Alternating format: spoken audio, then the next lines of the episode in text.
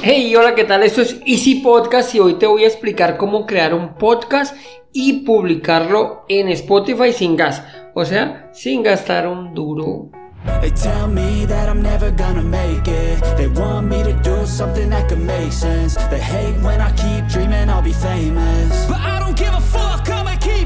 Bienvenidos a Easy Podcast, el podcast, el programa donde hablamos de marketing digital y tecnología en tu idioma. Quiero recordarte que en asisten.co tenemos desarrollo web, marketing digital y ahora curso online con todo lo necesario, todo lo que necesitas para el marketing online para emprendedores. Esto lo encontrarás en cuemon.com. Y sin más, comenzamos.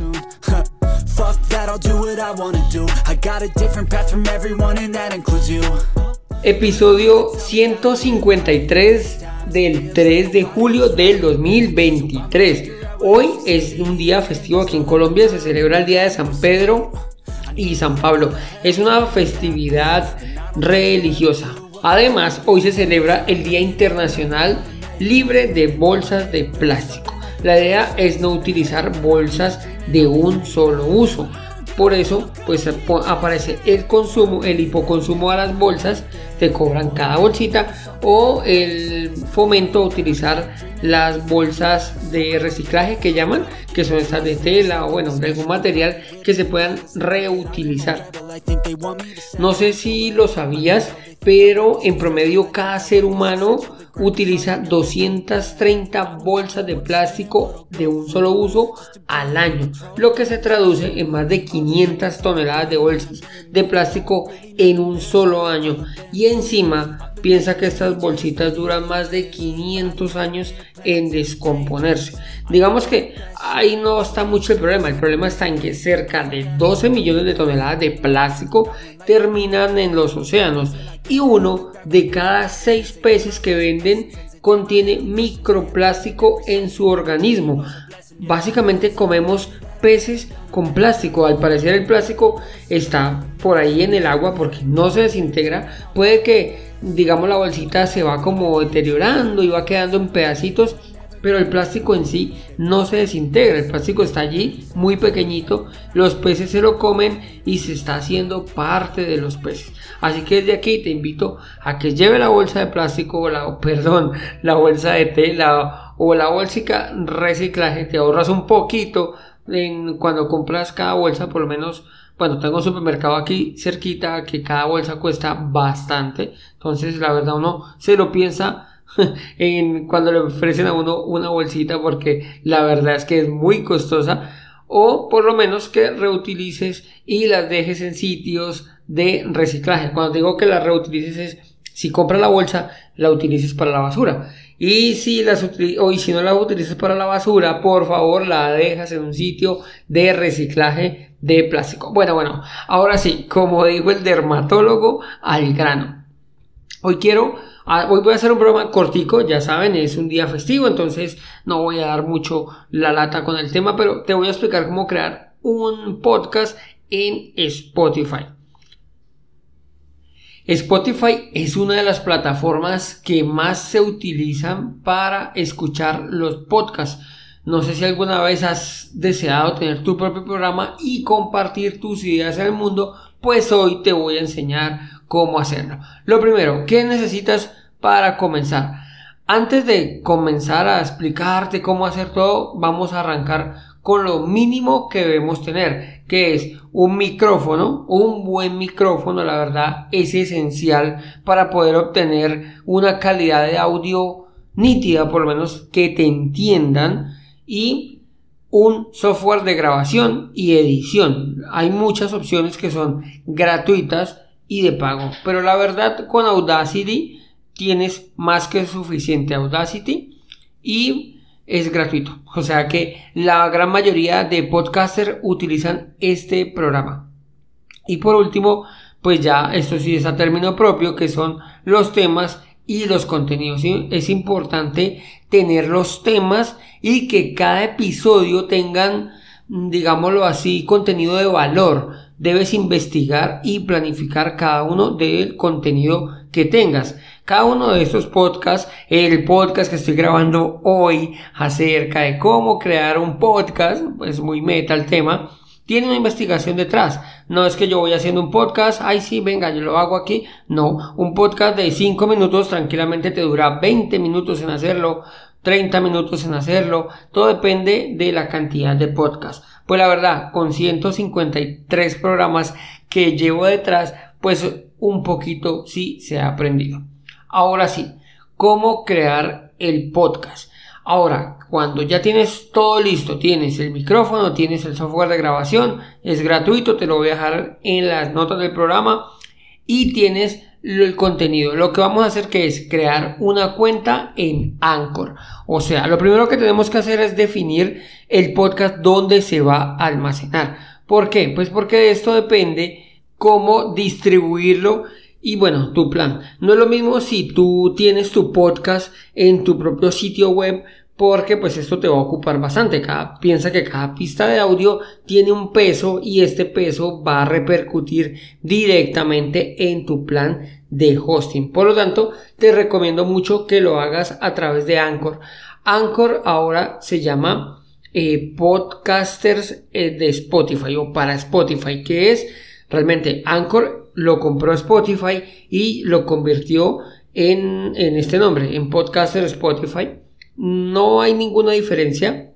Bueno, diferencia sí hay porque ha mejorado muchísimo desde que era Anchor. Sin embargo, sigue el mismo principio y es gratis. La idea es que tú puedas publicar, ellos te permiten publicar, almacenar y distribuir tu podcast de manera totalmente gratuita. Ahora, lo segundo que tenemos que hacer, grabar y editar el episodio. Aquí entra utilizar el software de grabación, el que hayas elegido para hacer la grabación y la edición. Ya te digo, eh, Audacity es un software que se utiliza desde novatos hasta profesionales, así que no te vas a quedar corto con el uso de Anchor, eh, perdón, de Audacity. ¿Qué pasa con Audacity? Audacity tiene la versatilidad de utilizar muchísimos filtros y de aquí tiene o arranca su gran poder, por decirlo de alguna manera. Asegúrate de tener un ambiente tranquilo, un ambiente controlado en el cual pues no te vaya a grabar muchísimo, muchísimos sonidos de fondo. Sin embargo, no es estrictamente necesario. ¿De acuerdo? Posterior a la grabación que sigue, editar el episodio. Por más que queramos, no todos los episodios nos van a salir a la primera y perfectos. Hay que eliminar algún eh, ah, se me olvidó, un espacio, un sonido ahí, un sonido grande. Entonces todo esto lo podemos solucionar con la edición. Además podemos eh, insertar sonidos, insertar música, cortinillas, bueno, lo que veamos pertinente o lo que veas pertinente para tu podcast. Luego que sigue, subir el podcast a Anchor o a Podcaster pues Spotify. Listo, esto es súper sencillo. Eh, es eh, podcaster te permite, lo que pasa es que tengo interiorizado Anchor, te permite distribuirlo hasta en nueve plataformas, incluyendo pues Spotify, ya que es de Spotify, entonces de momento arranca con Spotify. Lo bueno de esto, ya te digo, es que puedes distribuirlo automáticamente a nueve plataformas. De ellas están pues las principales que son Apple Podcast y Google Podcast. Bueno, y Spotify. Listo. Por último, ya que queda, pues verificar y optimizar el podcast. ¿Esto que se hace? Pues asegurarnos de que se reproduzca bien, de que el sonido está correcto, de la descripción del podcast y de, la ubicación, por decirlo de alguna manera, de tu podcast sea donde debe de ir. ¿Listo? Ya, bueno, dejémoslo por aquí. Bueno, no, te voy a dar unos consejitos adicionales para que tu podcast, digámoslo así, funcione de la mejor manera posible, ¿no?